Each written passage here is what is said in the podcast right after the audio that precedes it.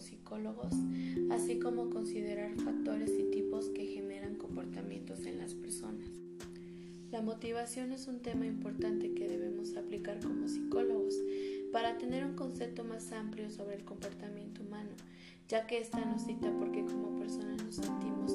activas e impulsadas a lo que nos atrae o gusta, y que no sea por una obligación que en ocasiones lleven a las personas a la depresión o a esperar un premio o por así decirlo algo a cambio de su labor. Ciertos factores como lo es la responsabilidad que nos hace tener un control y orden en nuestras actividades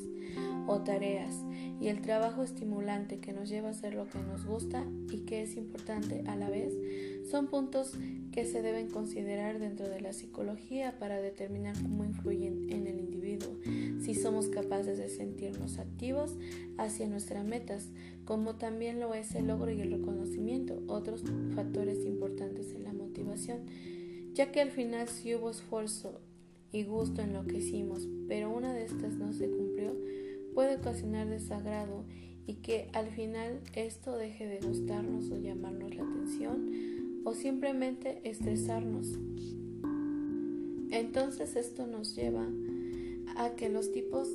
de motivación nos ayuda a diferenciar lo que los llevó a actuar hacia sus metas,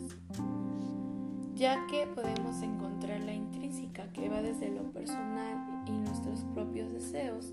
para al final de lo logrado sentir satisfacción, placer o felicidad y la extrínseca algo del exterior, que nos llevó por necesidad o recompensas económicas, pero que realmente no fue propia, sino más bien por un beneficio que aunque nos disguste, era por nuestro bien. Claro que esto no significa que no sea positiva. Y algo que sí es importante cuando estamos motivados por lo que nos gusta hacer, como cantar, bailar, leer, dibujar,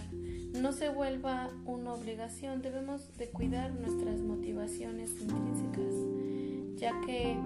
si permitimos que esta en un futuro sea por una obligación, puede, puede dejar de gustarnos en un futuro y ya, ya no querer realizarlas. Finalmente, esta nos lleva a comprender que al entender la motivación a detalle, definimos que las acciones de las personas son ocasionadas por sí mismas o por terceras personas